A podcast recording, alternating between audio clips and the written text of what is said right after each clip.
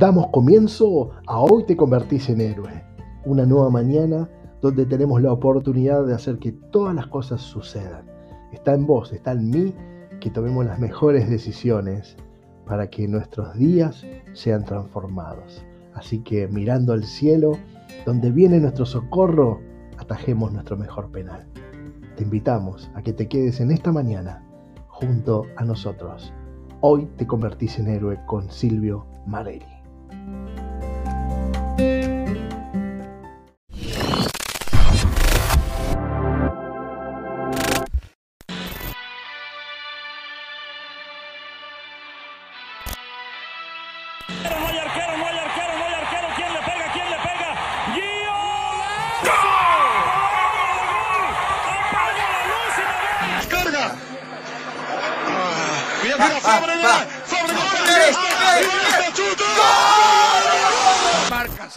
Se lleva la pelota, Trovis, tropieza, tiro bajo, va para Cavani, gol. ¡Gol!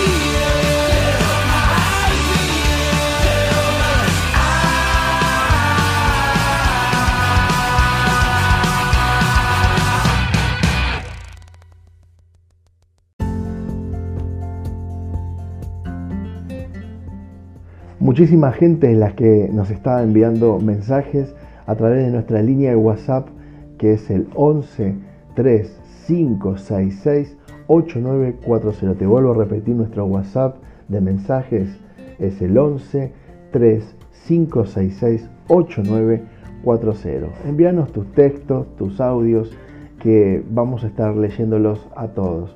Como tenemos en esta oportunidad en muchos de nuestros amigos y nuestras amigas del mundo entero que se están comunicando. Así que no olvides que nuestra línea de contacto es el 11 3566 8940.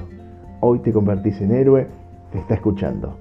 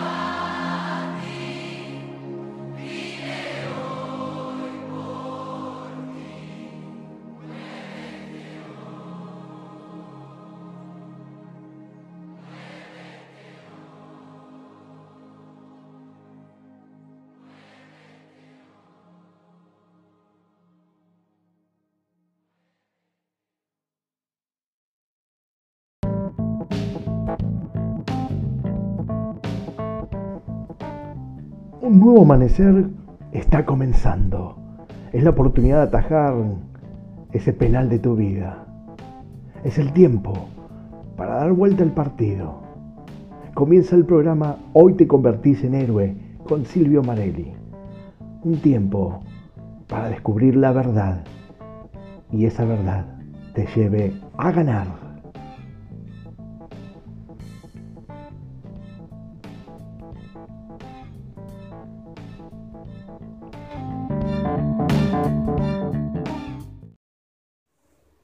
Muy buenas tardes, ¿cómo se encuentran? Bueno, qué bueno que nos reunamos en torno de, nuestro Dios, de, de, su palabra. Qué bueno que estemos aquí juntos, ahí vos en tu casa, nosotros aquí en la nuestra. En este tiempo especial y particular que nos tiene eh, viviendo nuestro Señor. Un tiempo para los hijos de Dios, para los que creemos en Dios y creemos en su palabra, que es un tiempo especial donde Dios nos está preparando, nos está transformando, nos ha hecho crecer en todas las áreas de nuestras vidas, como iglesia, como familia y como individuos. Así que es bueno que estemos en torno de Dios y su palabra en esta tarde juntos. Luego de pasar el tiempo de alabanza y adoración, guiados por Claudia y por Sofía y Agustina, eh, es un buen momento la alabanza y adoración porque es ahí donde podemos enfocar nuestros ojos, nuestro corazón, todo nuestro ser a nuestro Padre Celestial.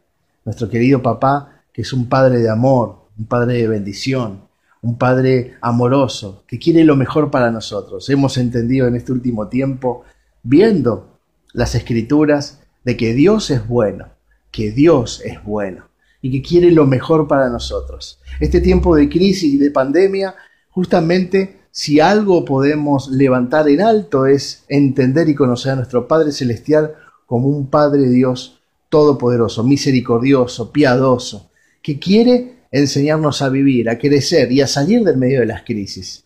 El mundo necesita conocer de este Dios. El mundo no puede con sus armas naturales. El mundo no puede con las armas de la ciencia ni de la tecnología. Los gobiernos ¿eh? no pueden dar respuesta a la gente porque justamente la respuesta viene de Dios. Todo el mundo necesita conocer a Dios para que sus corazones cambien. Vemos los actos de corrupción, de violencia, ¿eh? em, los actos egoístas que el ser humano tiene, la destrucción que el ser humano hace con la tierra en general. Prendemos fuego los bosques, talamos, matamos, hacemos matanzas de animales por donde quiera, matamos seres humanos y aún hoy somos máquinas de matar portadores de un virus que nadie conoce, nadie ve, pero que está haciendo estragos. Frente a esa realidad, tenemos que volvernos a la verdad que nos hace libres, y es la palabra del Señor. Por eso te felicito, te bendigo por estar de aquel lado, escuchando en este tiempo esta palabra tan maravillosa. Este domingo nos tiene como un tercer domingo viendo un tema maravilloso, cómo levantar un hogar, dulce hogar. Creo este tema está siendo verdaderamente un tema que nos está apasionando a todos, que nos está verdaderamente eh, conmoviendo y nos está invitando a que nos pongamos en acción. En estos tres meses que estamos eh, viviendo, los últimos tres meses del año, se ha dado cuenta, estamos aquí en octubre, ¿eh? avanzándolo ya pasado mitad de octubre y ya vamos para noviembre y diciembre. Esta es la recta final del 2020. Y usted dirá, ¿qué oportunidades tengo en este final de año, con todo lo que ha pasado en el año, con lo que ha sido el año, ¿no? Bueno, tenemos la oportunidad de sembrar en nuestras casas. Hoy es el tiempo de sembrar en nuestros hogares.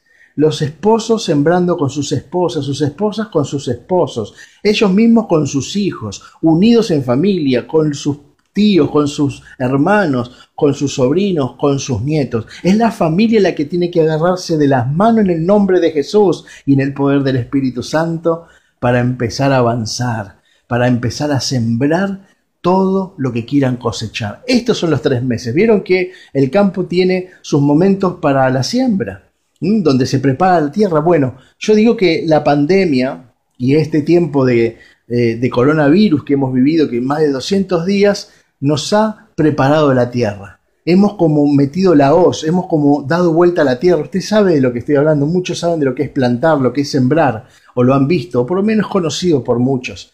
Hay que dar vuelta a la tierra, hay que eh, meterle punta y dar la vuelta, dar la vuelta para un lado, para el otro. Preparar la tierra significa hacer los surcos para luego qué? Poner la semilla que después será tapada, regada, para que empiece a dar fruto. Bueno, esta pandemia, en estos 200 días de, acatamiento, de, de, esto de estar adentro de nuestras casas, ha sido preparar la tierra para nuestro Dios. Él ha preparado la tierra de nuestro corazón, Él ha preparado la tierra de nuestra mente, Él ha preparado la tierra de nuestras casas.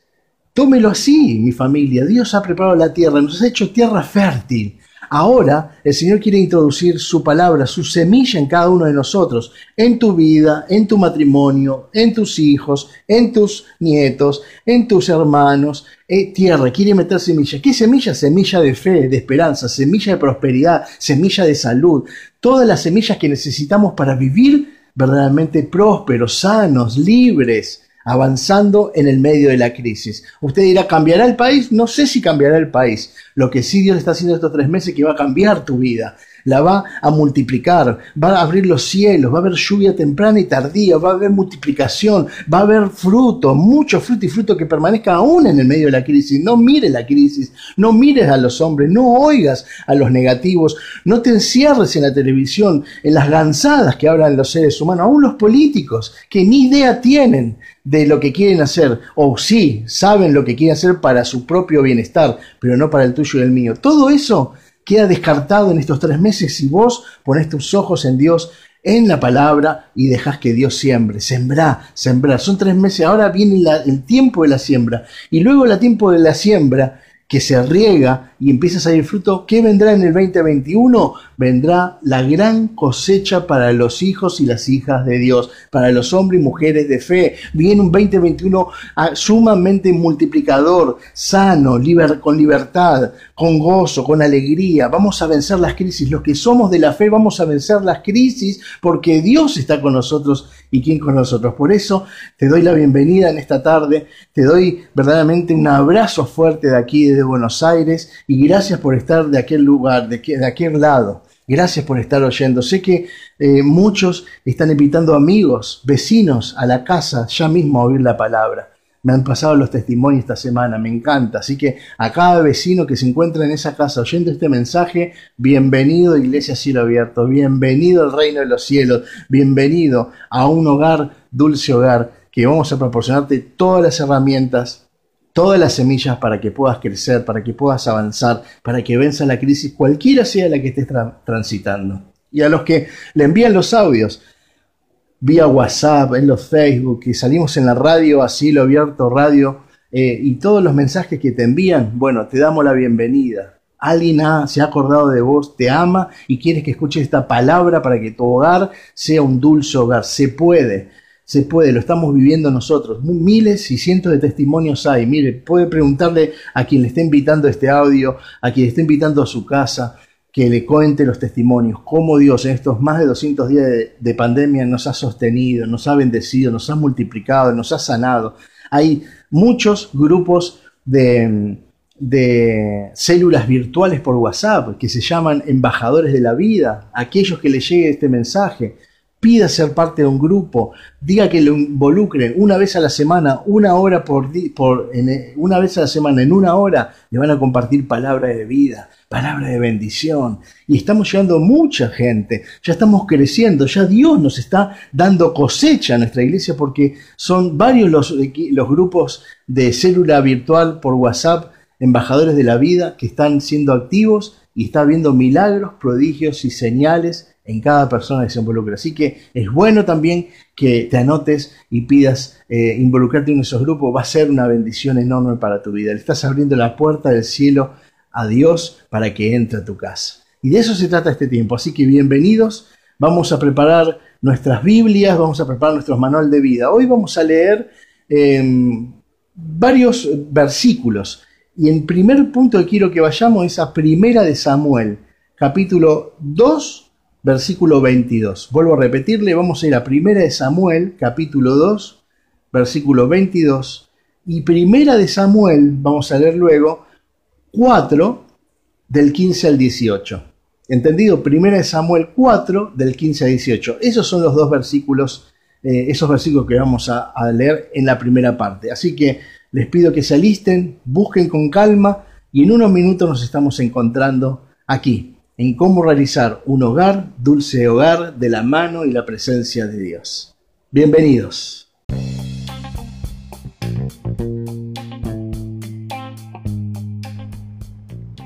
Todo es mejor con música y la mejor música está aquí, en tu emisora, Así lo Abierto Radio. Disfruta esta pausa y ya volvemos en Hoy te convertís en héroe con Silvio Marelli.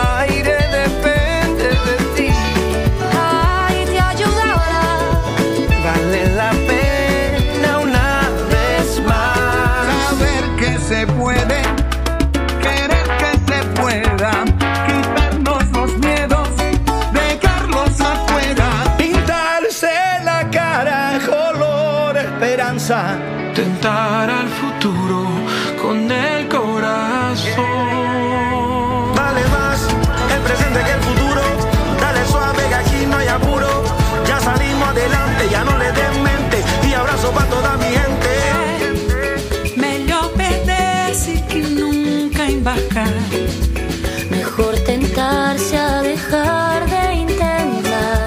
E assim será. E a vida muda,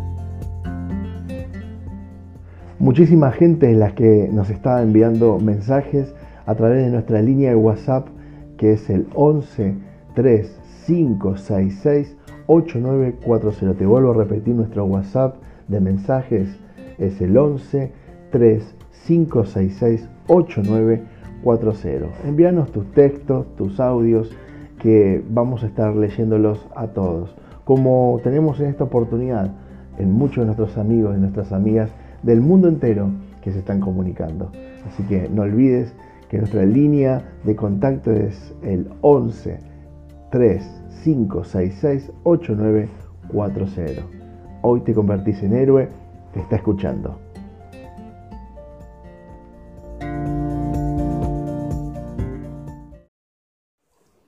Recuerdan, los domingos pasados hemos visto eh, varios puntos muy importantes para entender cómo edificar o convertir nuestra casa en un hogar dulce hogar. Un hogar que venza las crisis, un hogar que pueda transitar por el medio de las crisis y seamos más que vencedores, que nuestros matrimonios, matrimonios sean verdaderamente levantados en fe, ¿eh? que podamos vencer todas las dificultades que hay en ellos, las enfermedades, que podamos ayudar a nuestros hijos a salir adelante, enseñándoles que es con la presencia de Dios. Decía Moisés en un versículo del manual de vida en Éxodo 33:15, si tu presencia no va con nosotros, no nos saques de aquí.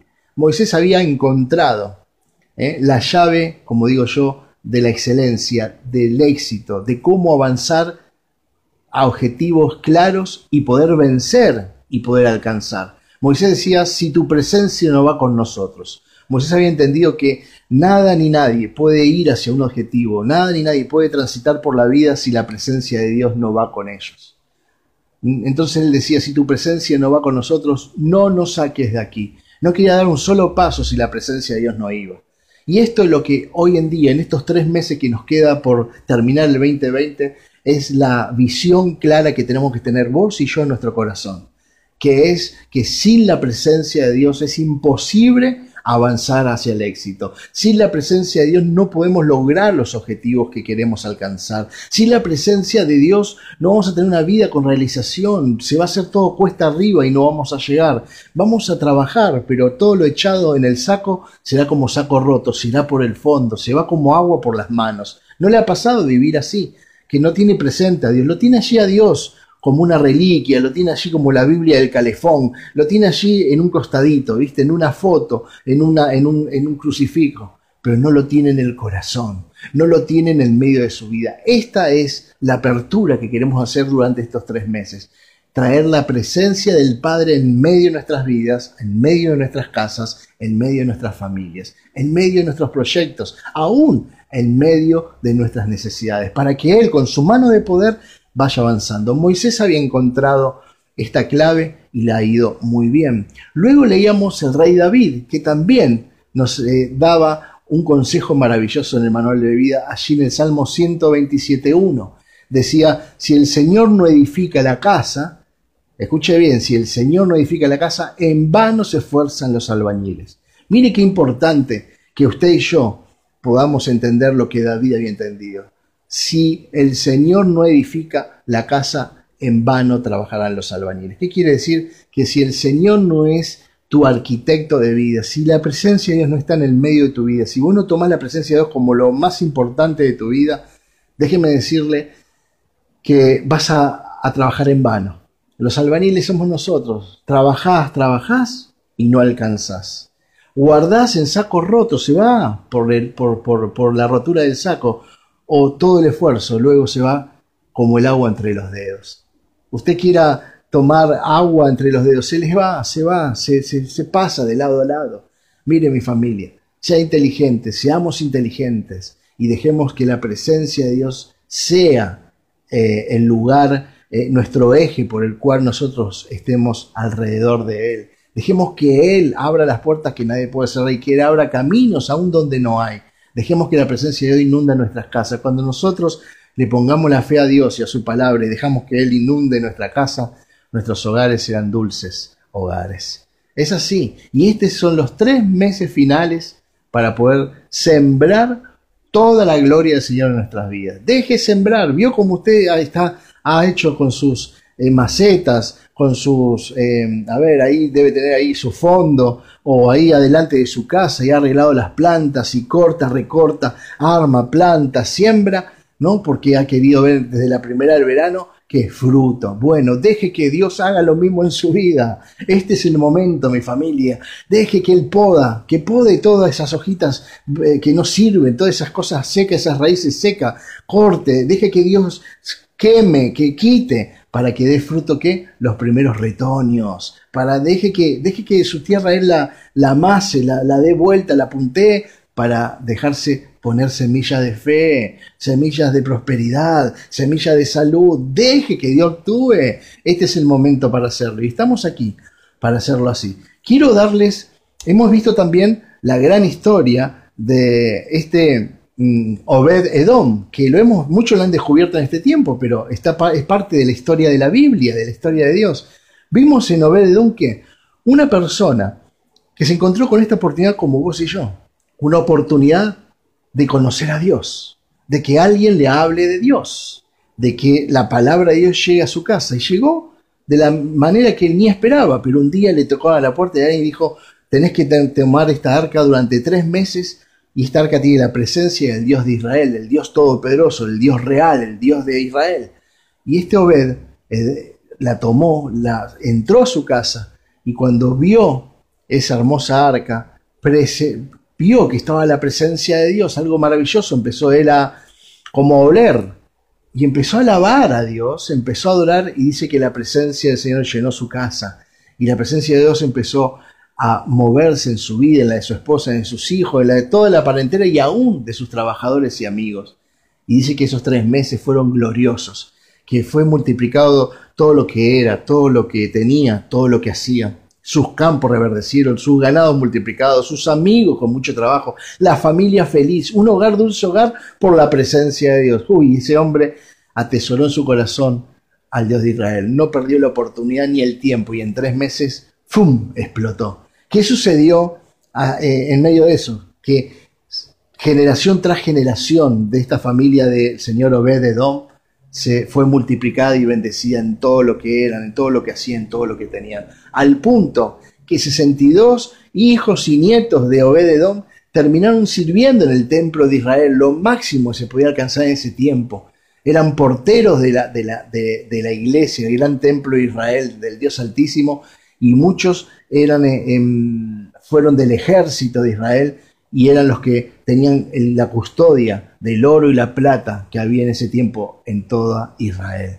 Mire si han llegado a prosperar. ¿No quiere usted que su familia brille de la mano de Dios de esa manera? ¿No quiere que sus hijos brillen de la mano? Bueno, los tienen que enseñar. Obededón les enseñó a los hijos a buscar la presencia de Dios. Obededón le enseñó a sus nietos a buscar la presencia de Dios. No perdió la oportunidad de decirles la manera de vivir. Esa es la manera de Dios. Lo que dice el manual de vida, la palabra de Dios, la Biblia.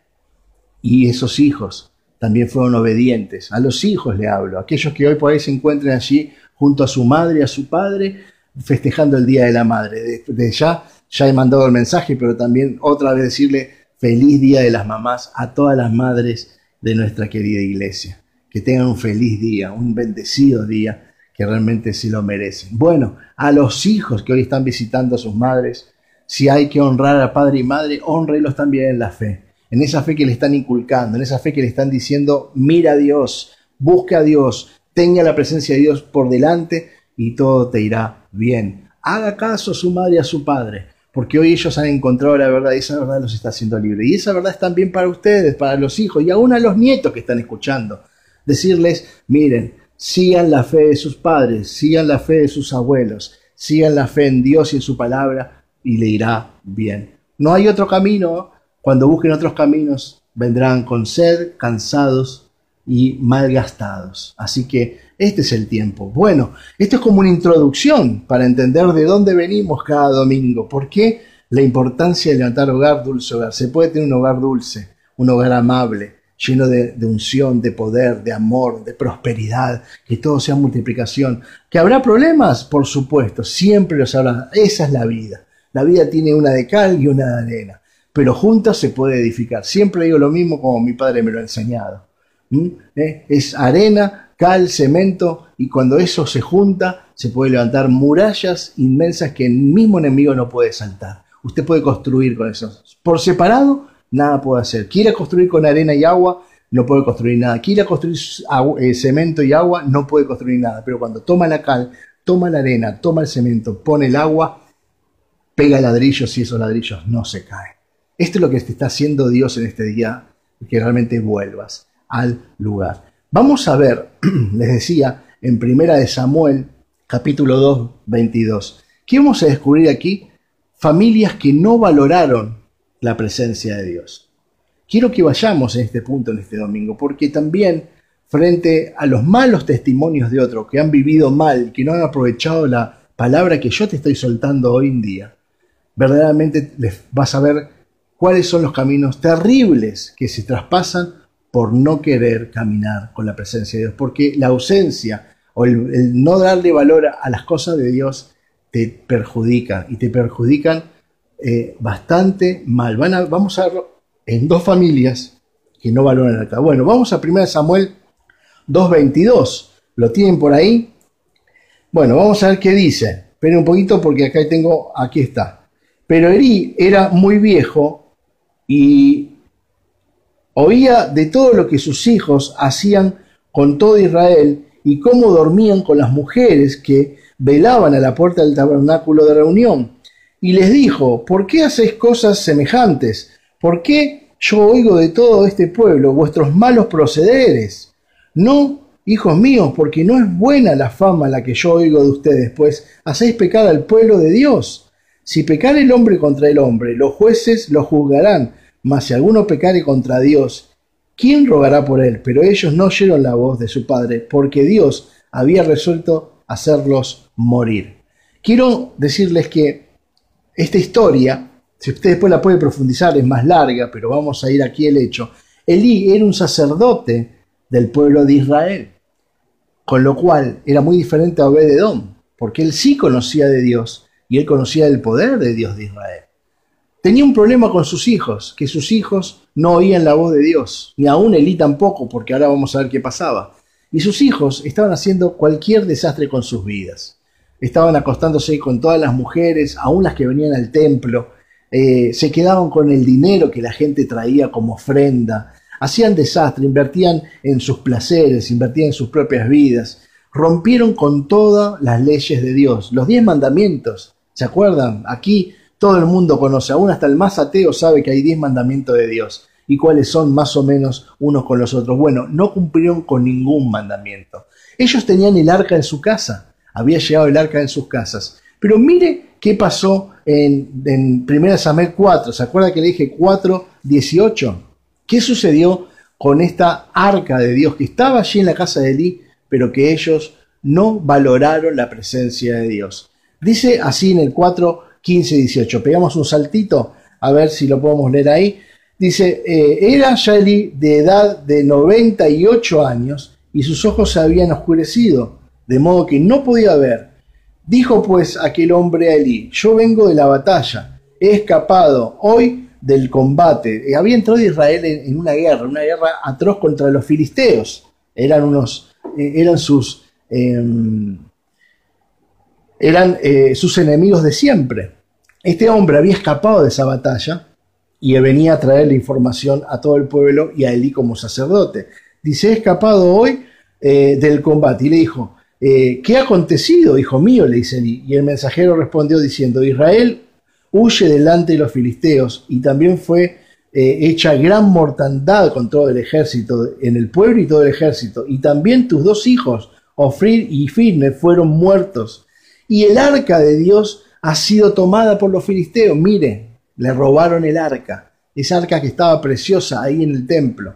Fue tomada y robada. Y aconteció que cuando él eh, oyó eh, mencionar el robo del arca de Dios, Elí cayó hacia atrás de la silla, al lado de la puerta, y se desnucó y murió, porque era hombre viejo y pesado. Y había juzgado a Israel por más de 40 años. Mire qué importante, mire lo que es no tener la presencia de Dios en medio de nuestras vidas. Elí, durante 40 años, como lo decía ahí, tuvo el arca de Israel en medio de Israel, pero Elí la, tu- la tuvo como un adorno en la casa. Aquí vemos que eh, Elí, en esos 40 años, ni él ni sus hijos tuvieron interés, interés por la presencia de Dios. 40 años donde tuvieron el arca como un adorno, tal vez como un fetiche, como se dice. ¿eh? Vivieron a espaldas al significado de que Dios quería ser adorado y alabado y ser escuchado por, por su palabra. Ellos le dieron la espalda a la presencia de Dios, vivieron como ellos quisieron, de la manera que ellos quisieron.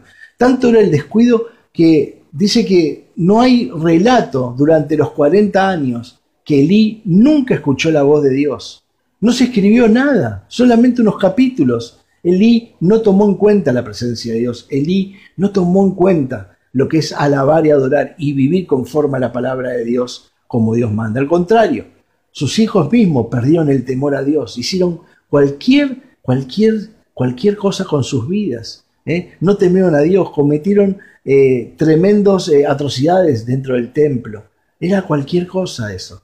Hasta que llegó el día trágico, porque hay un día donde llega el punto cero, donde tiene que Dios, ¿qué hacer? Hacerte caer hasta lo más profundo para que entiendas de que tu andar no va conforme a su voluntad. Y entonces vino la guerra con los filisteos, ¿no? Y se llevaron el arca como un trofeo de guerra. Mire lo que pasó. 40 años una familia no valoró absolutamente para nada la presencia de Dios. 40 años tuvieron el arca y no pudieron oír la voz de Dios, no quisieron.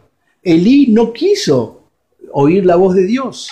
Elí, al no oír la voz de Dios, no solamente no pudo él transformar su vida, sino que tampoco pudo transformar la de su hogar. Perdió a sus hijos, sus hijos perdieron el temor a Dios, sus hijos andaban en, cualquier negocio, se acostaban con las mujeres, ahí mismo usted lo puede leer del templo, ¿eh? se quedaban con los dineros y con las ofrendas que llegaban al templo, eran ladrones. Realmente una deshonra para su papá. Y mire el final tan triste, cuando uno se aparta de la presencia de Dios, cuando uno aparta la presencia de su hogar, entra la maldición, entra cualquier cosa, va a hacer daño a su familia, porque usted está de- desprotegido. Mire cómo termina, que los filisteos le ganan la guerra a Israel, le toman como trofeo el arca, ¿no? Y Elías pierde, los dos hijos mueren en la batalla, entra la muerte en, en los hogares, cuando la presencia de Dios no reina esas vidas.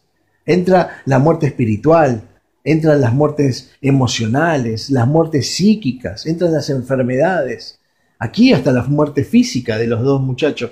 Y dice, mire cómo terminó Elí. Dice que al escuchar la información que el mensajero de guerra traía, dice que su silla se fue para atrás y pegó la cabeza contra un escalón de la puerta y murió desnucado. Mire qué absurdo muerte tuvo el sacerdote Eli.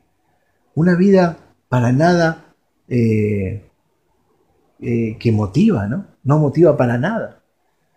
Les decía al principio, ¿no? Veíamos a Obed-Edom en tres meses entendió, alabó, bendijo y trajo la presencia de Dios y se sumó con toda su familia y le enseñó a su familia a adorar a Dios, a tener la presencia y en tres meses fueron multiplicados, bendecidos y luego generación tras generación, 62 hijos y nietos sirviendo a Dios. Mire aquí, Elí solo murió desnucado, sus dos hijos no tuvieron descendencia, quedó ahí el apellido. ¿Puede entender usted entonces la necesidad de tener la presencia de Dios en su casa? ¿Puede usted en este domingo entender que es algo que realmente se necesita la presencia de Dios para edificar un hogar, dulce hogar? Sin ello, termina como Elí, muerto desnucado, sus hijos muertos sin herencia, no dejaron a nadie para proseguir el apellido y quedaron ahí, encima con un pobre testimonio que estamos leyendo nosotros. La verdad, nada quiero yo de Elí, nada quiero de sus hijos, nada quiero de sus vidas. 40 años tuvieron el arca y no le dieron absolutamente nada, nada de valor. Esta es la, tarde, mi familia, decirle, no pierda la oportunidad, dele valor a Dios, porque lo más sagrado que usted va a tener en su vida y lo que lo va a salvar es Dios mismo. Mire, a usted no le están saliendo las cosas. Le voy a decir, le voy a ser sincero para terminar este bloque. Si usted no le están saliendo las cosas, revise cómo está teniendo una vivencia con Dios, no estás teniendo un Dios presente en tu casa. No estás preguntándole a Dios cómo hacer las cosas. Seguís haciendo las cosas como a vos se te cantan, como a vos se te antoja, como a vos te parecen. Y así te va. Los resultados son los que tenés. Empezá a cambiar, empezá a cambiar, porque es la manera que vas a transitar estos meses de siembra para cosechar el 2021. Vamos a la segunda escritura. Preparen 1 Samuel capítulo 7, versículos 1 y 2. 1 Samuel 7, capítulo 1, versículo 2. Y también vamos a ver 1 Samuel 5, capítulo, capítulo 5, 6 y 12. Dale, en minutos estamos de vuelta con vos.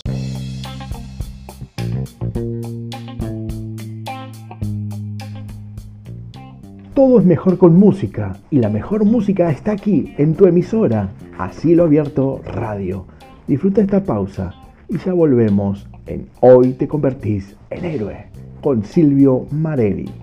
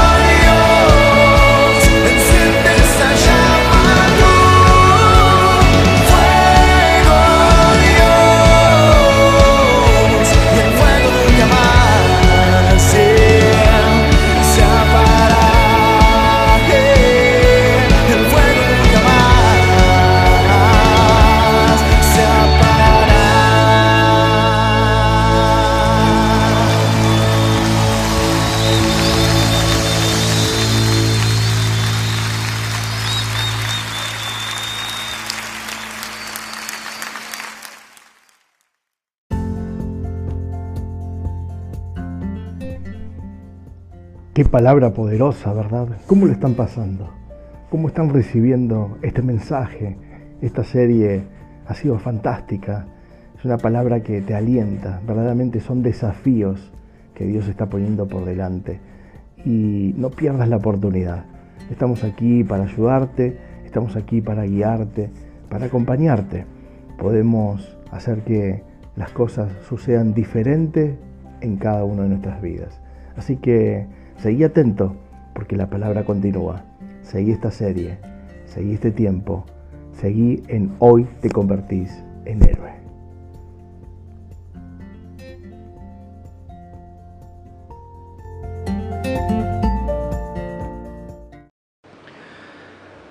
Vamos a continuar entonces con otro segundo antitestimonio. Estamos viendo gente que no, familias, personas que no valoraron el arca del pacto, que no valoraron la presencia de Dios.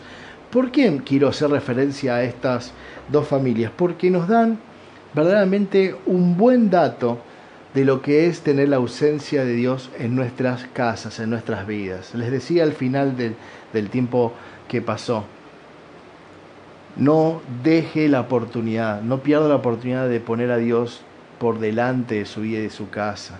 Usted no puede desarrollar una vida, las actividades laborales, desarrollarse como madre, como padre, para criar a sus hijos sin la presencia de Dios. Entramos en los tres meses finales del 2020 donde necesitamos sembrar un estilo de vida diferente. Y vos estás ahí del otro lado escuchando. Y si te está llegando este mensaje es porque Dios te está dando una nueva oportunidad. Reconciliate con Dios reconciliate con su palabra. No sigas echándole la culpa. Hay gente que está echándole la culpa a Dios de sus malestares, de sus, de sus malas aventuras. Dios no castiga. Dios es el que tiene el poder, la gloria y la última palabra. Y nosotros como hijos de Dios necesitamos ser respetuosos de su última palabra. Pero para eso necesitamos tener su presencia, entender y conocer la presencia. Cuando vos conozcas a Dios, en profundidad, realmente te vas a dar cuenta que Dios nada de lo que ha hecho suceder en tu vida fue por castigo, sino porque la vida se trata de eso, hay de cal y de arena, ya lo he dicho en lo anterior. Vamos entonces a centrarnos, vamos directamente, para no perder el tiempo, a Samuel eh, capítulo 5. ¿Sabe que le dije antes del 7, el 5? Si usted no lo tiene, no tiene problema, después lo busca. Vamos a ver el capítulo eh, de 1 Samuel 5, en los versículos del 6 al 12. Dice así, y se agravó la mano de Dios sobre los de Axod y los destruyó y los hirió con tumores en Azod y en todo su territorio. Mire lo que pasa, estos fueron los que robaron el arca. Ojo, cuidado con los que roban la presencia de Dios, con aquellos que Dios, porque Dios no quiere estar en cualquier lado ni en cualquier lugar. Dios elige dónde habitar. Por eso cuando hoy en la gracia en Jesús te está dando la oportunidad de llamar a tu puerta y entrar a tu casa, es Dios queriendo habitar en tu casa. Recibilo, porque hubo muchos que la robaron y fueron pasados por dolores. Mire, dijeron, no quede con nosotros el arca de Dios de Israel, porque su mano es dura sobre nosotros y sobre nuestro Dios Dagón. Convocaron pues a todos los príncipes de los filisteos y le dijeron, ¿qué haremos con el arca de Dios de Israel? Y ellos respondieron, eh, pásese el arca de Dios de Israel a Gat. Y pasaron allá el arca de Dios a Israel, de Israel. Y aconteció que cuando la habían pasado, la mano de Dios estuvo contra la ciudad con gran quebrantamiento y afligió a los hombres de aquella ciudad desde el chico hasta el grande y se llenaron de tumores. Mire lo que sucede cuando se manosea la presencia de Dios. Aquí lo que estamos viendo es que se manosea. Estos filisteos que fueron a la guerra y mataron a mucho del pueblo de Israel y robaron el arca, manosearon el arca de Israel. Estos también no manosearon porque no entendían que la presencia de Dios es real y poderosa. Y no se puede manosear la presencia de Dios. Por eso también muchos ministros, muchos pastores que manosean la presencia de Dios, manosean el arca, la acomodan para, para su gusto, la acomodan para su lugar. Y hay muchos hombre y mujer de fe, y espero que no seas tú, que también manosean la presencia, que creen que es algo bueno, hagamos lo que nos plazca con la presencia. No, el Señor no se deja manosear. Dios no es para el manoseo. ¿Se acuerdan que la semana, el domingo pasado le hablaba de eso? Mucha gente quiere eh, decirle a Dios qué hacer. Bueno, Dios, si haces esto, yo haré lo otro. Y quiere hasta como entrar en un término comercial, ¿no? Como diciendo, bueno, si tú me das esto, yo voy a hacer lo otro. Déjeme decirle, ¿quién es usted para andar diciéndole qué tiene que hacer Dios o qué debe dejar de hacer Dios? ¿Todavía te crees vos más importante que Dios? Usted se puede creer más importante que Dios y hay gente que se cree más importante que Dios y cree que Dios tiene que obedecer a su palabra, a su oración o a esa búsqueda. No, no mi familia. Dios no anda obedeciendo cualquier cosa ni a cualquier persona. Dios demanda obediencia de nuestra parte hacia Él, una obediencia, absoluta a Él, porque Él es Dios, es nuestro Padre. Sin embargo, mucha gente vive erróneamente, manoseando la presencia de Dios. Y entonces vienen los tumores, vienen los tumores espirituales, vienen los tumores emocionales, también los tumores físicos. ¿Sabe? Muchos tumores que nacen en nuestros cuerpos, muchas veces es ¿m? por no tener claridad en la presencia de Dios, por no buscar del Señor, no porque el Señor te castigue con tumores, por favor, entienda bien este mensaje, Dios no es un Dios castigador, Dios es un Dios de amor.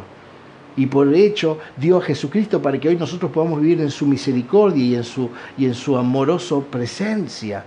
Y Él nos va a perdonar una y mil veces más. Pero este tiempo es que entendamos que la presencia de Dios es importante para que podamos vencer hasta los mismos tumores. ¿no?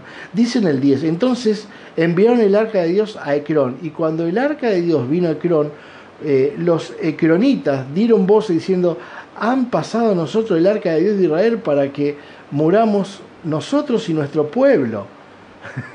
no la quería, estos ya sí sabían muy bien de lo que estaban viendo. Estos conocían de la presencia de Dios. Nos pasaron el arca de Dios que nos va a castigar. No, no la queremos. Y mire que dice en el eh, 10, y enviaron y reunieron a todos los principales de los filisteos diciendo, enviad el arca de Dios a Israel y vuélvase a su lugar, y no nos mate a nosotros ni a nuestro pueblo, porque había acontecido de muerte en toda la ciudad, y la mano de Dios se había agravado allí. Mire lo que decían, volvamos el arca a dónde? A Israel. Volvamos el arca de donde nunca la tuvimos que sacar, de donde pertenece la presencia de Dios. Volvamos. La volvieron. Dice en el 12, y los que no eh, morían eran heridos de tumores y el clamor de la ciudad subía al cielo. Quería hacerle este relato de 1 Samuel capítulo 5, 6 al 12, porque verdaderamente entendamos que la presencia de Dios es algo muy particular, muy hermoso, pero también es muy serio. No se puede jugar con su presencia, no podemos acomodar su presencia a nuestro antojo, ni dejarlo allí 40 años eh, como un adorno como lo había hecho Eli. Realmente los filisteos, que eran la figura de los paganos del tiempo, ¿no? que intentaban agradar a Dios, que querían sacarle provecho a la presencia de Dios, ellos capturaron el arca y los relata justamente este 1 Samuel 5, que el furor se encendió de Dios contra todas esas ciudades, ¿me entiendes? Les causó malestares, epidemias, tumores. Y es por esa razón que ellos deciden llevar el arca a la casa de un líder espiritual en Israel, como lo vimos, para quitarse la maldición de encima. Vamos a leer el, el 1 Samuel capítulo 7, versículo 1 y 2. Dice, vinieron los de Kirriat Jearim y llevaron el arca de Jehová y la pusieron en casa de Abinadad, situada en el collado, y santificaron a Eliezer, su hijo, para que guardase el arca de Jehová. Desde el día que llegó el arca a Kirriat Jearim, pasaron muchos días, 20, 20 años, y toda la casa de Israel lamentaba en pos de Dios, se lamentaba en pos de Dios. 20 años. 20 años estuvo en la casa de eh, Abinadir. Tampoco pasó nada en esa casa. 20 años Israel pasó, dice que, clamando. 20 años pasó esa casa de Israel, todo el pueblo de Israel que, dice ahí, lamentándose en pos de Dios. Cuando llegó el arca a Kirtat Jeramim. Pasaron muchos días, 20 años, y toda la casa de Israel dice que se lamentaba en pos de, de Dios. Tampoco pasó nada en esa casa, ¿me entiendes? Llegó a la casa de Abinadad y no pasó nada por 20 años. No adoraron a Dios en espíritu, en verdad, en ese lugar tampoco. ¿Eh? De nada sirve tener el objeto sagrado, mi familia, en la casa. De nada sirven las tradiciones religiosas, las tradiciones muertas, si no adoramos a Dios con toda la familia, si no experimentamos la bendición abundante de Dios. Esto es lo que en este tiempo quiero hacerle ver en estos dos lugares. Miren lo que ha sucedido, ¿no? Ni en la casa de Elí, que la tuvieron 40 años, pasaron desastres de esas vidas. No fueron transformados. No fueron esos hogares levantados como dulces hogares, todo lo contrario. 40 años teniendo el arca y solamente como un objeto tradición, de tradición, como un objeto religioso. Murió él, murieron sus hijos, no hubo herencia. Si usted después sigue leyendo, sus nueras estaban embarazadas y perdían los embarazos y no hubo más personas que siguieran la línea de esa familia. Y luego vemos que después de 40 años roban el arca, llega después Abinadad a la casa de Abinadad, también un siervo de Dios, del, del Dios de Israel, y pasaron 20 años y tampoco hizo nada con la presencia de Dios. 20 años, mi familia. Mucho tiempo.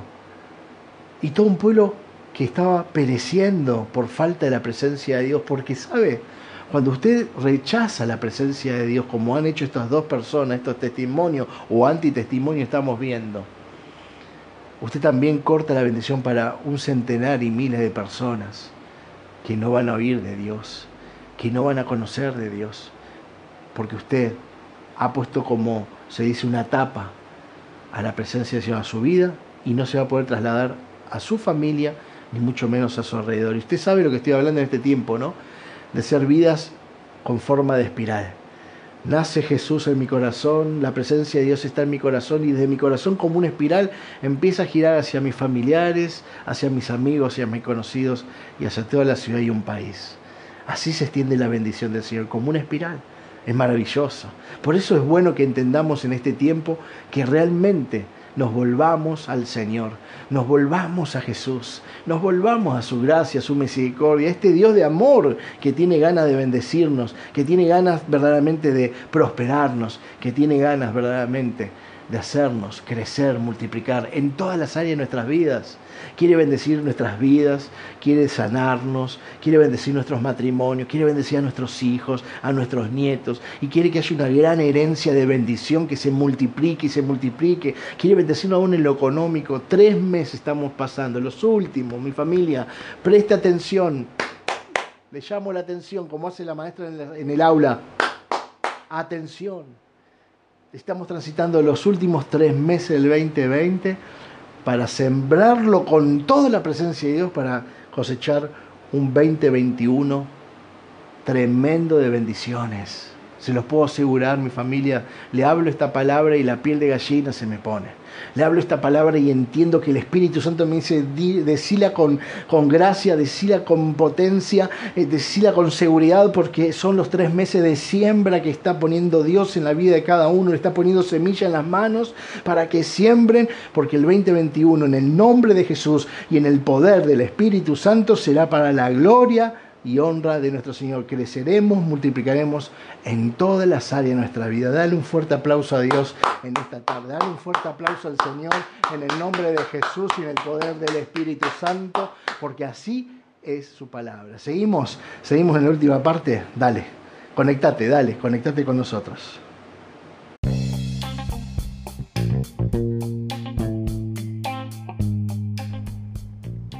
Todo es mejor con música y la mejor música está aquí en tu emisora, Así lo abierto radio. Disfruta esta pausa y ya volvemos en Hoy te convertís en héroe con Silvio Marelli.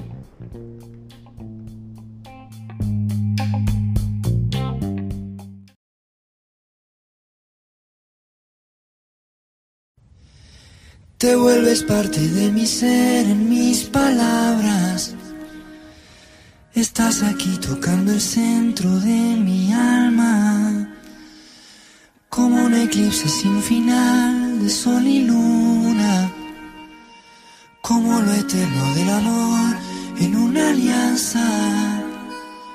Podría ser que el mar se junte con el cielo para lograr la inmensidad que hay en el vuelo que me regalan tu mirada y tu desvelo. Bajo la luna cuando danzas en mis sueños, te voy a amar y me amarás.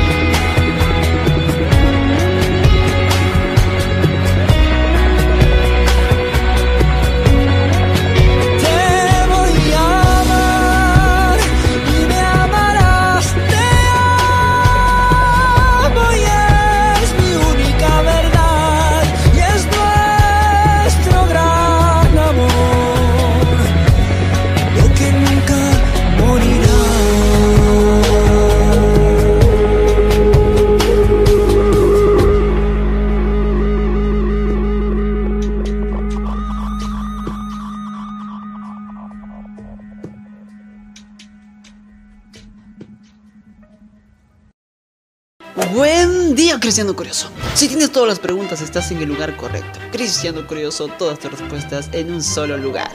Cristianos Curiosos, muchas gracias por su apoyo. No saben cómo me anima a ver esas manitos arriba en cada uno de mis videos y los comentarios que me dejan. Muchas gracias por todo el apoyo que me están brindando en mis primeros pasos en YouTube. Aún hay muchísimo contenido que desarrollar en este bonito canal. Por eso si no te has suscrito, suscríbete ya, es totalmente gratis y podrás disfrutar de todos los bonitos videos que voy a colocar. En esta ocasión he querido hacer algo diferente. El día de hoy voy a hacerte 10 preguntas para saber cuán cristiano curioso eres. 10 preguntas difíciles, 10 preguntas complicadas, 10 preguntas súper curiosas de la Biblia para poder determinar cuán cristiano curioso eres. Así que donde estés, acomódate bien y comencemos.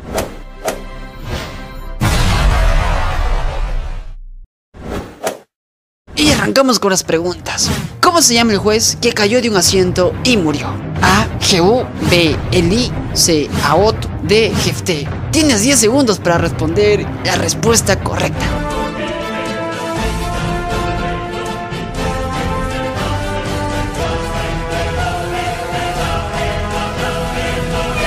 La respuesta es la B. Elí. En 1 Samuel 4:18 se dice que Elí murió cayendo de una silla.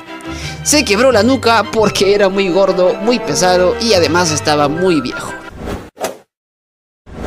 Número 9. A ver, Cristiano Curioso. ¿Quién predicó el sermón más largo de toda la Biblia? A. Jesús.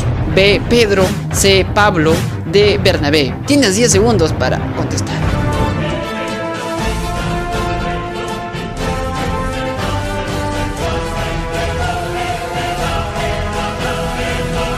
La respuesta correcta es C. Pablo.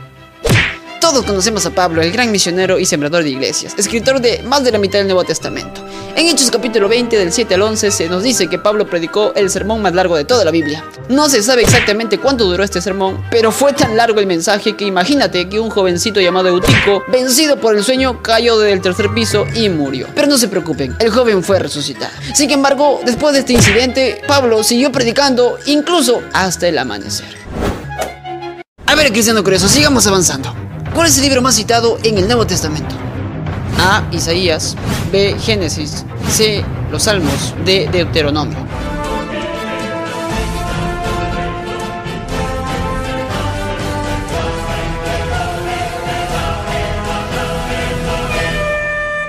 Y la respuesta correcta es la letra D, Deuteronomio. Sí, sí, sí, cristiano curioso, el libro más citado en el Nuevo Testamento es Deuteronomio. Aparece aproximadamente unas 80 veces en los 27 libros del Nuevo Testamento.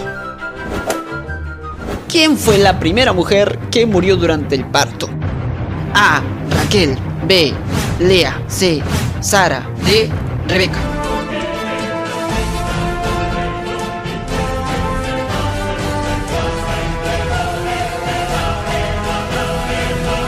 Y la respuesta es A. Raquel. En Latinoamérica y el Caribe mueren aproximadamente 15 mujeres al día en labores de parto y postparto. La mayor causa de estas muertes es debido a una hemorragia grave. En la Biblia, la primera mujer que murió en un parto fue Raquel. Si no me crees, léelo por ti mismo en Génesis capítulo 35 del 16 al 20.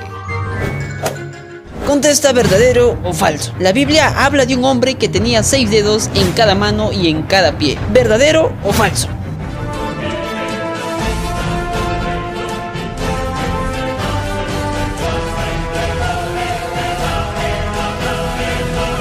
La respuesta es verdadero. Según 2 de Samuel 21:20, en la ciudad de Gat había un hombre de gran estatura que tenía seis dedos en cada mano y en cada pie. Aunque tú no lo creas. ¿En qué libro de la Biblia aparece el mayor número de animales? A. Génesis. B. Levítico. C. Salmos. D. Hechos.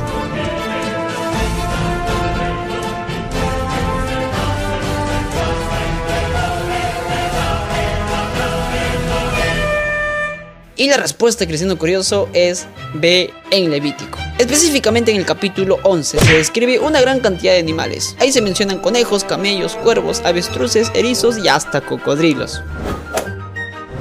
¿Cuál es el capítulo más corto de la Biblia? A. Salmo 117. B.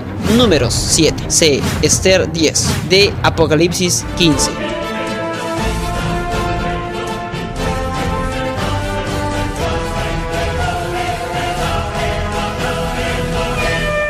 Y la respuesta correcta es la letra A. El capítulo más corto de la Biblia es el Salmo 117. Consta solamente de dos versos y 24 palabras. Responde, ¿verdadero o falso? La Biblia menciona una ciudad que fue precedida por avispas. Tienes 10 segundos para responder.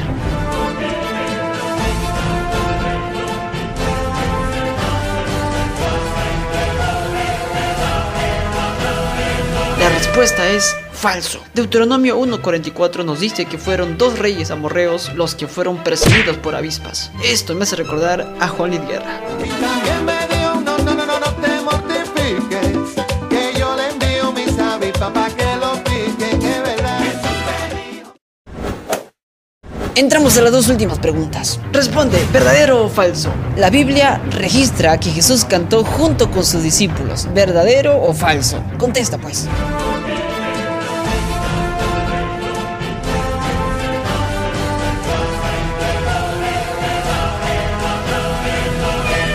Y la respuesta es verdadero. Léelo por ti mismo en Marcos 14:26. Después de la última cena, Marcos nos cuenta que Jesús y sus discípulos cantaron un salmo y luego subieron al monte de los olivos. Y número 1. ¿Cómo se llamó el único rey en la Biblia que usó un reloj? A. Sedequías. B. Salomón. C. Onri. D. Acaz.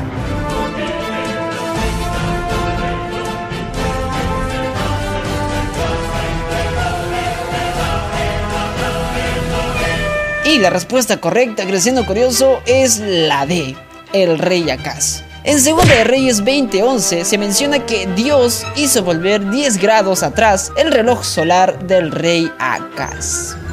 Si contestaste menos de 3 preguntas, tienes que investigar más curiosidades. Si contestaste 5 preguntas correctas, eres un cristiano curioso promedio. Si contestaste más de 7 preguntas, eres un buen cristiano curioso. Pero si contestaste todas las preguntas, eres un super cristiano curioso, un experto en la materia, un level pro. Y eso, cristianos curiosos, fue absolutamente todo. Si te gustó este vídeo, quiero que lo apoyes dándole una buena manito arriba y que me dejes en los comentarios cuál fue la calificación que tú sacaste. ¿Eres un cristiano curioso que aún le falta mejorar? ¿Eres un cristiano curioso promedio? ¿Eres un buen cristiano curioso o eres un cristiano curioso level pro? Déjamelo saber ahí en la cajita de comentarios. Y llegó la hora de los saludos. Un saludo súper especial para Saúl Huete. Otro saludito especial para Noemí Abigail Aguirre Cajo. Y otro saludo más para Edwin MC. Te voy a dejar aquí dos vídeos más que puedes ver en todo el bonito tiempo que Dios te ha dado. Si tienes todas las preguntas, estás en el lugar correcto. Cristiano Curioso, todas tus respuestas en un solo lugar. Nos vemos.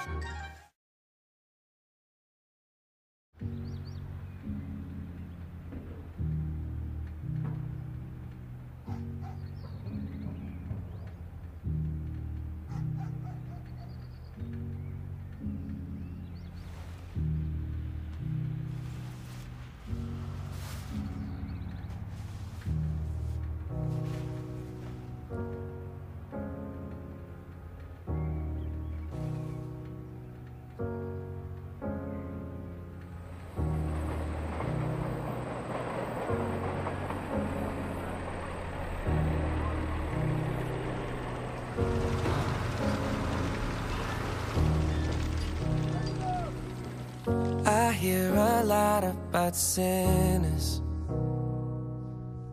Don't think that I'll be a saint. But I might go down to the river. Cause the way that the sky opens up when we touch it, it's making me say that the way you hold me, hold me, hold me,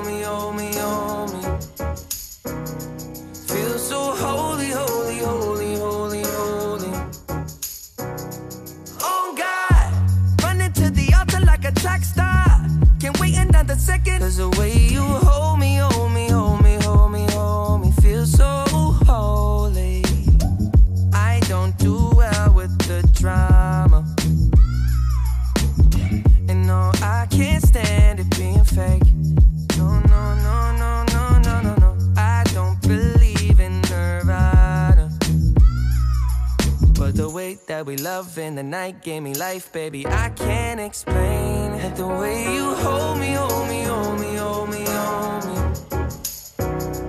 Feel so holy, holy, holy, holy, holy. Oh God, running to the altar like a track star. Can't wait another second. Cause the way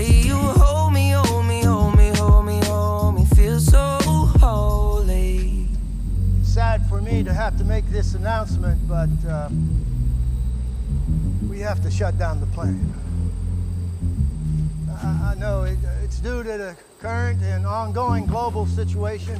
Uh, you have been incredible employees, and there is simply no way that we can keep afloat at this particular point in time. I want each and every one of you to know that you are highly valued. We're going to. I'm truly sorry.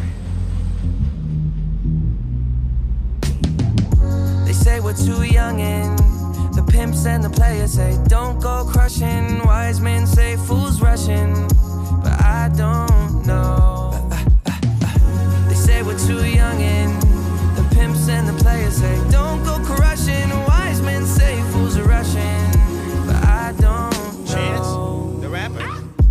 the first that pleases the Father. Might be the hardest to take.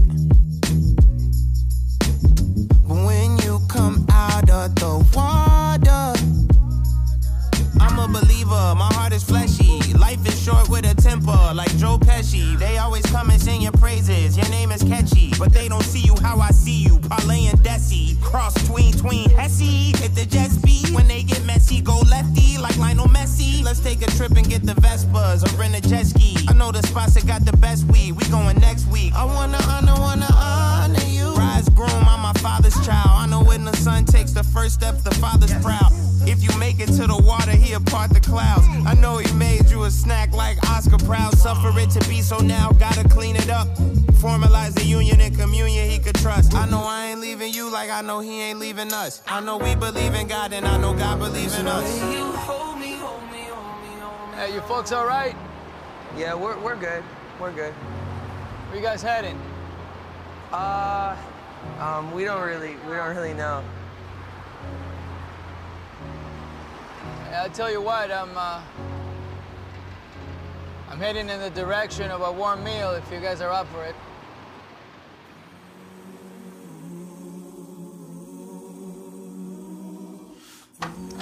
Buenas noches.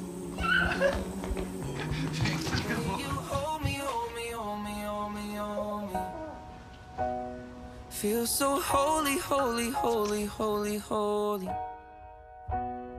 Oh God,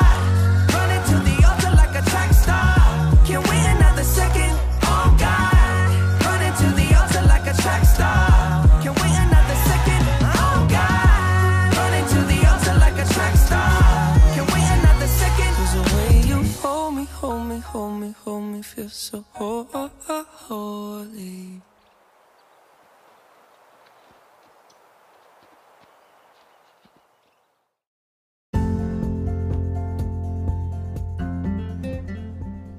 Muchísima gente en la que nos está enviando mensajes a través de nuestra línea de WhatsApp que es el 11 3 566 8940. Te vuelvo a repetir nuestro WhatsApp de mensajes es el 11 3 566 8940. Envíanos tus textos, tus audios que vamos a estar leyéndolos a todos. Como tenemos en esta oportunidad en muchos de nuestros amigos y nuestras amigas del mundo entero que se están comunicando. Así que no olvides que nuestra línea de contacto es el 11 3 566 8940. Hoy te convertís en héroe, te está escuchando.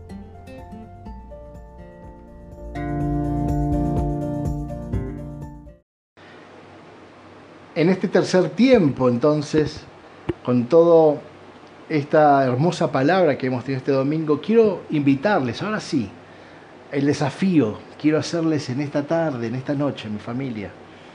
Son 8 y 40 de la, de la noche ya, ¿no? Quiero hacerte este desafío para que hagamos un hogar dulce hogar, que podamos crear un ambiente de intimidad con nuestro Dios en nuestras casas y con nuestra familia. Es el tiempo, es así como tenemos que vivir en estos meses, todos los días de estos meses, obviamente toda nuestra vida, obviamente, pero arrancamos hoy como un desafío. Por ahí es la primera vez que escuchás este desafío, es la primera vez que escuchás esta palabra, o venís escuchándola. Mire, está teniendo esta palabra mucha bendición en la radio. Usted sabe que estamos en eh, Asilo Abierto Radio y realmente allí la gente está escuchando todas las semanas la predica de los domingos. Está teniendo un eco maravilloso. La gente está siendo formada a través de la radio también. Es una bendición enorme que tiene nuestra iglesia. Y le invito ahí donde está también que siempre comparta www.iglesiasiloabierto.com. Esa es nuestra página de nuestra iglesia virtual y nuestra radio a nivel mundial. Es algo maravilloso, comparta, porque esa también, allí tenemos palabras, canciones, música, mensajes, todo para edificar nuestras casas. Pero le decía, quería proponerles este hogar, dulce hogar, proponerle que podamos crear un ambiente intimidad en nuestra casa. ¿Quiere aprender? ¿Está usted apto? ¿Quiere aprender cómo hacer que crear un ambiente de intimidad con Dios? Quiero que vayamos primero a, a la palabra hogar, ¿no? El hogar proviene verdaderamente eh, de lo que era hoguera, fuego, ¿eh? de lo que eh, en la antigüedad, cuando las familias primitivas se juntaban, no había por supuesto luz y entonces tenían que prender esa hoguera allí en el medio de sus casas para estar en torno de ese fuego, iluminados y alrededor de ese fuego estar toda la familia, allí se comía, allí se dormía. Entonces esto le daba eh, el sentido, el calor y la protección de lo que era la familia dentro de las cavernas, dentro de ese lugar donde se, pre- se prendía ese fuego. La raíz etimológica de la palabra eh, es focus, que quiere decir enfoque. era enfocarse desde esa luz toda la familia, un enfoque. Nosotros necesitamos hacer un enfoque en nuestro hogar. Mire, si hay un lugar sagrado para Dios, es su casa, es mi casa. Y hoy más que nunca con este tema de la pandemia, se cerraron las iglesias que tenía ese lugar santo, ese lugar donde uno buscaba la presencia de Dios para encender el fuego del Espíritu Santo en tu hogar y en nuestro hogar. Y como aquellos viejos, eh, viejas familias primitivas se reunían en torno de ese fuego que armaban en su caverna, hoy tu casa se convierte como una caverna, un templo, y el fuego del Espíritu Santo es el que tiene que estar en medio de tu casa. Mire la importancia de esto. Ayer el Señor lo mostraba con las familias primitivas, o sea, estoy hablando de ayer en la época antigua, en la época primitiva. Hoy el Señor nos vuelve a dar esta, esta figura de que la presencia es ese fuego, ¿eh? ese hogar que tiene que estar encendido y donde nosotros tenemos que estar alrededor de nuestras vidas. Nosotros aquí en mi casa tenemos un hogar de leños en el medio de nuestro living comedor. Y cuando es el invierno, nuestra mesa y todo está alrededor de, ese, eh, de esa hermosa, de esos leños, de, ese hogar.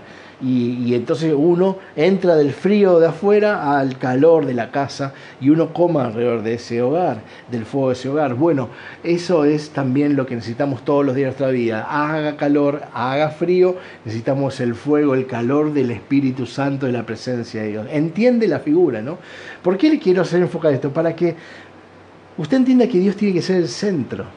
Al final de la oración les voy a compartir una hermosa canción que quiero que la deberían guardar y aún compartírsela a sus familiares y amigos, que va a alentar y te va a desafiar aún más que la palabra para decir que Cristo sea el centro de mi vida, que Cristo sea el centro de mi familia, el fuego del Espíritu Santo.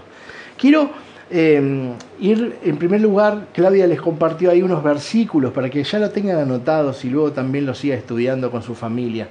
Dice Levítico capítulo 26, versículo 11, viviré entre ustedes y no los despreciaré. Mire qué hermoso versículo, qué hermosa palabra nuestro papá Dios nos da en esta tarde, en esta noche. Dice, viviré entre ustedes y no los despreciaré. Quiero que hagamos foco en esta palabra, que nos inundemos en esta palabra. Dios quiere vivir entre nosotros. Dios no quiere vivir apartado de nosotros. Dios no quiere vivir en templos. Dios no quiere vivir en una estampita. Dios no quiere vivir en, una estatua o en un crucifijo.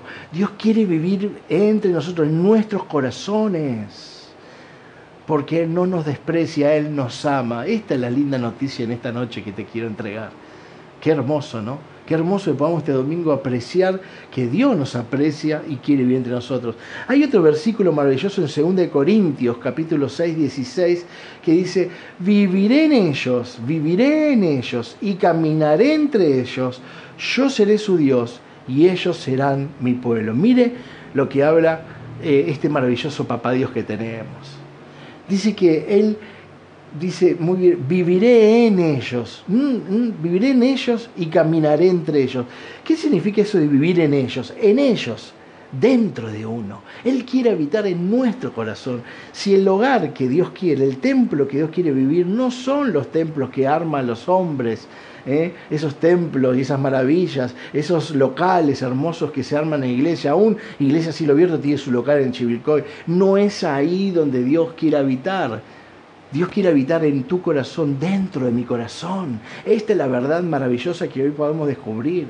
Dice que Él caminará entre nosotros también, irá por nosotros entre nosotros, abrirá camino donde no hay, abrirá puertas que nadie puede cerrar, pero vivir en nosotros. Dice, yo seré su Dios. Mire qué declaración de papá. Él quiere ser nuestro papá Dios. Él le encanta ser nuestro Dios. Y ellos serán mi pueblo. Mire si, no, si realmente Dios no tiene en su voluntad hacer un hogar dulce hogar en su vida, en su corazón. Vamos a seguir leyendo más palabras que nos van a dinamizar, que nos va a, a enfocar y nos van a avivar el espíritu. Dice en Apocalipsis 21.3, mire lo que habla Apocalipsis, que mucha gente le tiene miedo a ese libro que dice que no sé cuántas cosas que son absurdas y mentirosas. Apocalipsis 21.3 dice, oí una fuerte voz que salía del trono y decía, miren, el hogar de Dios ahora está entre su pueblo. Él vivirá con ellos y ellos serán su pueblo. Dios mismo estará con ellos. Mire qué palabra. Posiblemente usted ya la ha buscado, la tiene allí. Si no, búsquela después tranquilo como un postrecito para después de, de- de cenar en esta noche. Dice, miren, el hogar de Dios ahora está entre su pueblo. El hogar de Dios, su hogar lo quiere traer a tu casa. Y dice, y Él vivirá con ellos. Él quiere traer su hogar, sus costumbres, su bendición del cielo a tu casa, para que tu casa deje de tener esas costumbres paganas, esas costumbres que no, no sirven, que no suman, que te están retrasando, que te atan, costumbres de pobreza, costumbres de enfermedad, costumbres de malas palabras, costumbres de palabras que no edifican, y aún vos dejás que en tu casa entre por la televisión, la radio, el periódico, palabras destructivas, palabras de temor, palabras de muerte, periodistas, políticos, médicos, hablando de enfermedad y muerte, te muestran el, el cronómetro de los muertos, todos los días te cuentan, todos los días te suman. ¿Saben por qué lo hacen? Porque lo quieren oprimir a usted, le quieren quitar la bendición de Dios, le quieren hacer que usted también sea un paupérrimo como ellos, un muerto como ellos. Y hoy Dios nos dice, vivirán en el nombre de Jesús. Y yo declaro que tu casa, vos y tu casa viven en el nombre de Jesús ahora mismo, en esta noche. Ahora se enciende fuego de Dios porque Dios, el hogar de Dios, está viniendo a tu casa y ahora vos sos pueblo de Dios. Él vivirá con vos y nosotros viviremos como su pueblo. Dios mismo estará con nosotros ahora y por la eternidad. ¿Qué le parece esta palabra? Es maravillosa. Y quiero cerrarles con un salmo que es maravilloso, bien chiquitito, pero bien efectivo. Mi hogar está en ti. Mi hogar está en ti. Eso te está diciendo Papá Dios en esta noche, mi querida familia. Con todo mi corazón, te entrego esta palabra de Salmo 87.7. Dios mismo te está diciendo, mi querido amigo, mi querida amiga, mi hogar está en ti. Mi hogar está en ti. Él quiere levantar un hogar, dulce hogar en tu vida. Hoy te está invitando. No pierdas la oportunidad. Decile ahí donde estás, Señor, tu hogar está en ti, mi hogar está en ti, mi casa está en ti, mi matrimonio está en ti, mis hijos están en ti, mis nietos están en ti, mis hermanos están en ti, mis tíos, mis primos, mis amigos están en ti, mis compañeros de trabajo están en ti, mis empleados están en ti. Nuestra Argentina está en ti. Lo queremos, lo creemos y lo tomamos. Qué maravilloso, ¿no, familia? ¿Cómo lo ven? ¿Cómo están viviendo este tiempo? Quería compartirle esta esperanza y esta fe maravillosa. No mire para otro lado. Esta es la oportunidad que Dios nos está dando. Su palabra misma nos está indicando el camino. Y yo sé que sos inteligente. Sé que querés. Sé lo que anhelas en el corazón. Nadie puede escapar a esta hermosa bendición y mucho menos a este desafío. Claro que hay que tomar una decisión. Hay que salir de ser ese hogar que veníamos siendo para convertirnos en el hogar de Dios. ¿Mm? Te quiero dar algunos consejos para ir terminando ir a la oración, si te parece. Unos consejos de amigo. Unos consejos para transformar tu casa en un altar de adoración. Mire, las iglesias están cerradas. Esa es la realidad en toda la Argentina y en el mundo entero. Mas Dios abrió tu hogar y mi hogar para que se arman un templo y un altar de adoración. Muchos están perdiendo la oportunidad porque todavía están anhelando cosas viejas, cosas que ya no volverán a ser igual que antes. Dios quiere transformar nuestras vidas, nuestras casas, de una manera especial, como lo hacía en los libros de los Hechos, en los apóstoles, aquellos primeros. Estos consejos para levantar un altar de adoración, en primer lugar, tiene que haber un acuerdo familiar que tu casa viva bajo el gobierno de Dios. Ahí junto a tu esposo, junto a tus hijos, tienen que reunirse juntos y decir, Señor Dios, Señor Papá, Papá Dios, Señor Jesús, nos ponemos en un acuerdo familiar. Esta casa va a vivir bajo tu gobierno. No bajo el gobierno de los hombres, no bajo el gobierno de la política ni de las eh, los ministros de economía. Tenés que renunciar, si tu casa, al gobierno del dinero, al gobierno de la idea de uno u otro integrante de la familia, dice, no, acá esta casa se va a vivir como yo mando. No, se acabó eso. Lo primero que tenés que hacer es un acuerdo con Dios, decir, no vivimos más como nosotros mandamos, vivimos como Dios mande. Dios es nuestro presidente, nuestro padre, nuestro rey, nuestro Dios. Ese es el primer punto. Y tenés que poner todos los que viven, habitan en tu casa bajo ese acuerdo. Y nadie puede ir en contra de ello, porque si no, sería desleal y con la presencia de Dios y traería los pesares que hemos visto anteriormente. Tenés que preparar un lugar físico para un Dios invisible, se dice. ¿Mm? El poder del acuerdo, la adoración continua, necesitarán un cambio de atmósfera en la casa. Necesitas en tu casa que haya alabanza y adoración. Que en tu casa reine más la alabanza y adoración que cualquier otra canción. Yo entiendo, y es verdad, en mi casa vemos películas y vemos, pero los noticieros ya se han cortado desde un buen rato. Se ven un poco de noticieros como para la información básica, pero una información básica, el ABC de la información, para no estar como un topo metido dentro de la tierra. Pero la información básica, cuando empiezan los delirios, apaga. Uno ve una película y por qué no también poner alabanza y adoración. Que nuestra casa empiece a tener más alabanza y adoración que otra cosa. Porque en el medio de la alabanza y adoración Dios reina, Dios se mueve y Dios bendice. Eso es muy bueno. Purificar el ambiente en lo personal, en lo material y en lo territorial. Usted necesita purificar, orar por su casa, declararla ungida por el Señor. Siempre tiene que ponerla bajo la gracia del Señor su casa, su vida. ¿eh? Honrar a Dios con la alabanza y oración, honrar a Dios con los diezmos y ofrendas, honrar a Dios con una vida santificada que lo glorifique, ¿no? Confiar en la protección divina, ya no confiar en otras cosas, más poner nuestra seguridad que viene de Dios.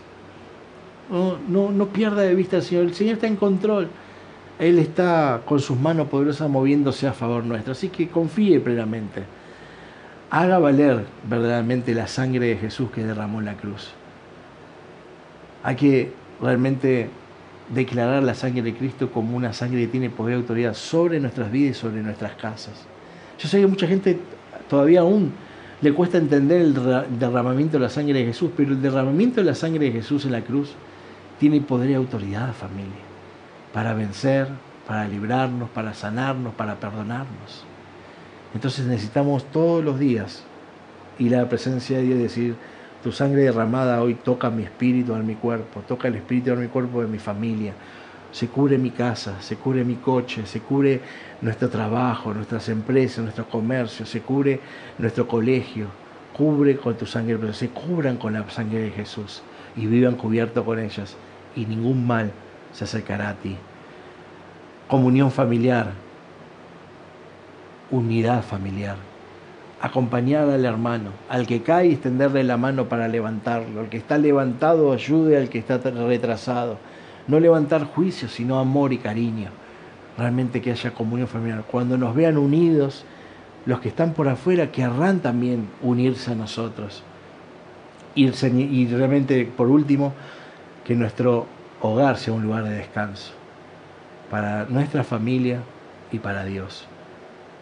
Realmente ser fiel al Señor, permitir que nuestra casa sea su casa, la gobierne y entonces sea nuestro lugar de paz. Que los esposos quieran llegar a la casa porque la esposa está esperándolo con paz, sus hijos con paz, que Él traiga paz, que cuando la esposa llega a la casa o realiza las acciones haya paz, tranquilidad, que sea el lugar que más querramos estar, no huir de Él. Mucha gente huye de sus hogares porque no están tranquilos, no pueden descansar. Nuestras casas se tienen que co- convertir en casas de descanso. Esto es todo lo que tenía para este día, mi familia hermosa. Espero que puedan tomar nota, que se acerquen al Señor, que tomen esta oportunidad, este desafío de cambiar sus hogares con la presencia de Cristo. Que ya nos alejemos de esos hogares eh, negligentes, eh, llenos de, impa- eh, de, impaz, de impaciencia, eh, de descontrol, para un hogar de descanso, un lugar donde la sangre de Cristo tiene poder y autoridad, un lugar donde Dios es visible en alabanza y adoración. Por lo demás, entramos en un tiempo de oración en el próximo minuto, ¿les parece? Les agradezco muchísimo que estén allí. Gracias por compartir la palabra. Gracias por oír y tener a Dios en su corazón. Vamos, que son los tres meses de gran siembra en Cristo para una gran cosecha del 2021. Está prometido. Así será, así Dios lo va a cumplir. Porque nos está dando palabra para eso. Vamos a orar.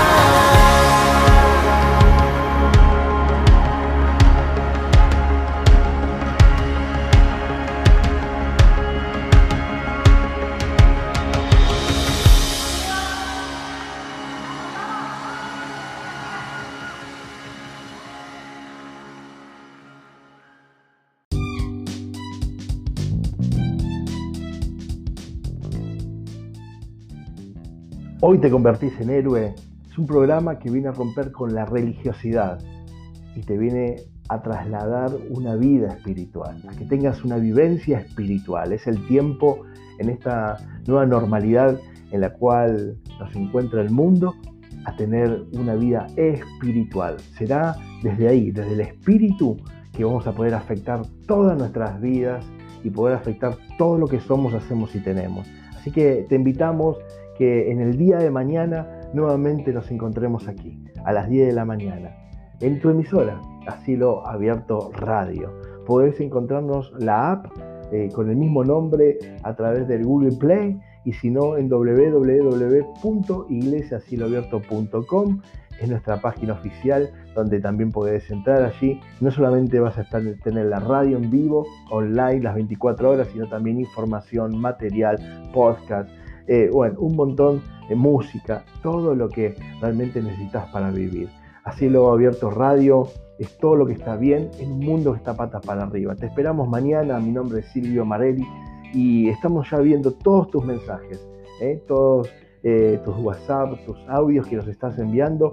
Día tras día vamos a estar poniéndolos al aire también para seguir compartiendo todo lo bueno, todo lo mejor, todo lo excelente que proviene de nuestro Padre Celestial. Nuestras redes de contactos, te vuelvo a repetir para tenerlo ahí bien anotaditos. Nuestro WhatsApp, 24 horas, puedes mandar tus videos, puedes mandar tus audios, tus peticiones de oración, temas musicales, temas que quieras que toquemos en Hoy Te Convertís en Héroe, todo lo que desees, ahí está nuestra línea de comunicación, es en el 11 3 566 8940. También nos tenés en el Instagram como arroba iglesiacieloabierto.com y también en el Facebook nos buscas Iglesia Cielo Abierto. Así que están todas las líneas, Maestra Radio, a disposición de tu vida. Lo que necesites, aquí estamos para acompañarte. Y recordá que nada ni nadie podrán hacer todo lo bueno para tu vida, sino vos mismo. Vos sos protagonista. No mires el partido de afuera. ¿eh? Calzate eh, los botines, ponete los cortos, como digo yo, y hoy es para todo el mundo, porque hoy el fútbol es para hombres y para mujeres, la verdad, gracias a Dios. Así que eh, el deporte es para todos, así que los espero mañana, con el corazón abierto. con nuestras vidas a disposición. Queremos ayudarte, también queremos que la pases bien. Seguí ahora con nuestra programación, hay mucho por delante. Tenemos por la noche a Dante Gebel con su eh, Divina Noche, tenemos a Felipe Piña y ahí tenés cientos de programas que la verdad nos están edificando muchísimo. Así que esta nueva emisora vino para cambiarlo todo.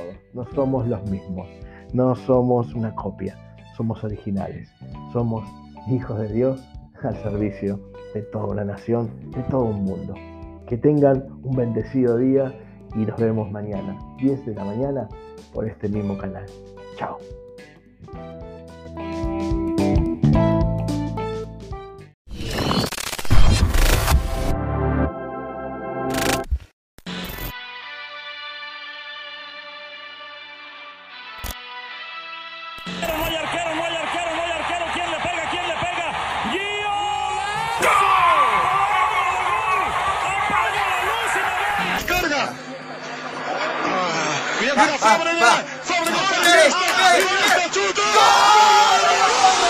Se escapa, se lleva la pelota, Trovis, tropieza, tiro bajo, va para Cavani, gol.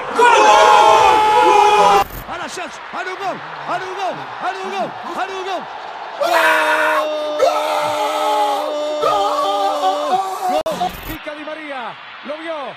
Di María, Messi, Messi, Messi, Messi, Messi, gol, gol, gol, Amaneció,